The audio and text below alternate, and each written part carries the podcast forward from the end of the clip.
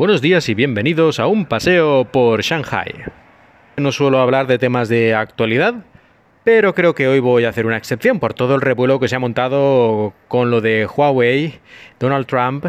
y la guerra comercial. Seguro que todos estáis enterados básicamente de lo que ha ocurrido, pero por si alguno está muy muy despistado y no ha visto ningún telediario ni leído ningún periódico en las últimas semanas, el resumen es que Donald Trump tuvo una de sus magníficas ideas para recrudecer la guerra comercial con China que empezó ya hace unos meses. Y esto ha llevado como carambola a que Google no pueda facilitar tecnología a la que es la principal fabricante de teléfonos móviles en China. Y eso quiere decir que no Android para Huawei. Bueno, esto no es exactamente así, sino que lo que no puede darle Google es acceso, por ejemplo, a su tienda de aplicaciones, al Google Play, o a otros de los servicios de Google. Pero Android, la base de Android es un software eh, libre.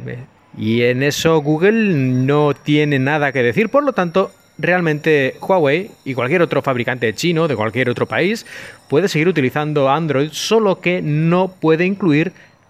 todas las aplicaciones y servicios que suelen llevar prácticamente todos los teléfonos de Android que pertenecen a Google, desde los mapas hasta la tienda, el asistente de voz, en fin, todas estas cosas que dependen de Google. En China, todos los teléfonos que se venden con Android ya desde hace años no llevan nada de Google, excepto lo que es el propio sistema operativo, que como he dicho no es exactamente tampoco de Google al ser software libre. Aunque obviamente Google está muy metido en su desarrollo, pero no lo posee, por decirlo de alguna forma. Y es que en China, como he mencionado anteriormente, todo lo Google prácticamente está prohibido. Todo lo que lleve a un servidor que sea de Google no funciona en China, está bloqueado. Y por eso todos los fabricantes de teléfonos y dispositivos en China, ya desde hace años, han puesto sus propias tiendas de aplicaciones, han puesto sus propios mapas o han hecho alianzas con otras empresas o simplemente cada uno se descarga la aplicación de mapas que más le guste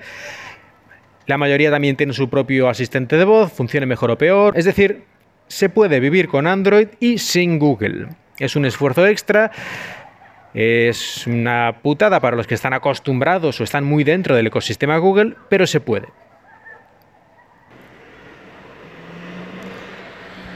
Pero yo realmente lo que más quería comentar es que esto, lo que ha hecho Donald Trump, en realidad a mí, en cierta manera, me parece bien en cierta manera, porque a efectos de lo que esto resulta para los consumidores, para la gente que simplemente se ha comprado un teléfono que vendían legalmente y tranquilamente en las tiendas de su país, esto puede resultar una jodienda, a pesar de que al final parece que Android dice que sí que va a haber actualizaciones y que para los teléfonos que ya existen no va a resultar esto en ningún cambio. Por esa parte, bien, aunque yo creo que eso podrían haberlo ya dicho desde el principio. Aunque probablemente esa fuera justo la idea, es decir, causar daño a Huawei y aunque luego al final no hagas nada, solo con el miedo que han metido durante las primeras horas o 24 horas, gente ya en pánico porque eso era el fin del mundo para su teléfono móvil, pues yo creo que con eso ya las ventas de Huawei ya habrán recibido un gran puñetazo. Y seguro que habrá gente que incluso dentro de semanas o meses, después del revuelo mediático, les preguntarás y aún te dirán, aunque todo haya quedado en agua de borrajas, que no lo sé, pero aunque ocurra así y al final no pase nada, habrá gente que todavía se habrá quedado con esa idea de que, bueno, que no se puede comprar nada a Huawei porque está, eso ya está con un pie en la tumba. O con los dos. Pero como decía, me parece bien, me parece bien que se pongan a veces restricciones y que se pongan serios con las empresas chinas, aunque digamos que la forma a lo mejor no es la más correcta, digamos que a lo mejor los motivos ni siquiera son los más adecuados, pero las empresas chinas y el gobierno chino prácticamente todos los días están fastidiando a empresas occidentales, poniéndoles trabas, exigiéndoles condiciones que no serían justas en ningún otro país, exigiéndoles que compartan su tecnología si quieren entrar en China, expulsándolas del país cuando no les conviene su presencia porque le están haciendo demasiada competencia a las empresas locales y mil trucos sucios, triquiñuelas y todo lo que podáis imaginar. Y ya no entro en lo que sería el espionaje industrial y mil otras cosas ya más turbias, porque lo que he dicho ahora sería más o menos dentro de la legalidad, entre comillas, que hay en China. Muy entre comillas, porque ya sabemos que en este país el gobierno y el poder legislativo y el poder judicial básicamente son la misma cosa. Aquí la separación de poderes algo habrá, supongo, pero, pero no, realmente no podemos considerar que sea efectiva. Si en otros países supuestamente democráticos a veces la cosa tampoco está muy clara, pues aquí ya no hay ninguna duda de cómo está la situación. Y por eso decía que en cierta forma me parece que ya era hora de que alguien, aunque sea un majara como Trump, les ponga un poquito las pilas a los chinos que durante bastantes años se han creído los amos del cotarro y que podían hacer lo que les salía de las narices porque a las empresas occidentales pues al final les compensaba por otra parte porque aquí ponían fábricas con mano de obra barata o lo que fuera y una cosa por la otra y al final pues va, pues nos callamos, no nos quejamos, aunque nos puteéis por un lado, pero sacamos beneficios por otro pero esto ya debería ir acabándose alguna vez. Y no sé si esto de Trump va a poner las cosas mejor o peor, pero un poquito de propia medicina para los chinos pues no les vendría mal y que por ejemplo, también ya los demás países se pusieran un poquito más chulos con lo de que China básicamente tenga una protección total de su mercado de Internet, que ninguna empresa extranjera mínimamente importante puede entrar en el Internet chino de 1.500 millones de personas, mientras todas las empresas chinas pueden ir por todo el mundo haciendo lo que les dé la gana,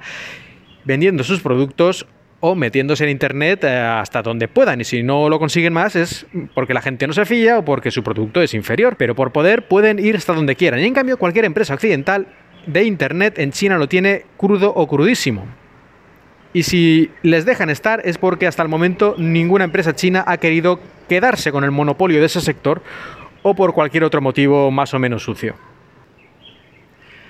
Así que resumiendo y para no enrollarme muchísimo más, lo que ha hecho Trump mal, sobre todo en las formas y probablemente en el fondo, pero en cierta forma es una justicia poética para lo que los chinos y su gobierno, Huawei en gran parte es una empresa estatal, como la mayoría de las grandes empresas chinas, llevan haciendo años y años contra todas las empresas del resto del mundo. Aquí nadie es un santo, aquí todos arramblan con lo que pueden, pero penita, penita, no me da ninguna ni Huawei, ni el gobierno chino, ni nada parecido. Aquí, como siempre, los que pringamos, los que sufrimos, somos la gente normal, la gente de a pie, los usuarios, que nos vemos entre este fuego cruzado. Pues nada, ah, hasta aquí el episodio de hoy. Si tenéis algún comentario, ya sabéis, en arroba paseo Shanghai en Twitter o en los comentarios de emilcar.fm. Espero que hayáis disfrutado de este paseo por Shanghai.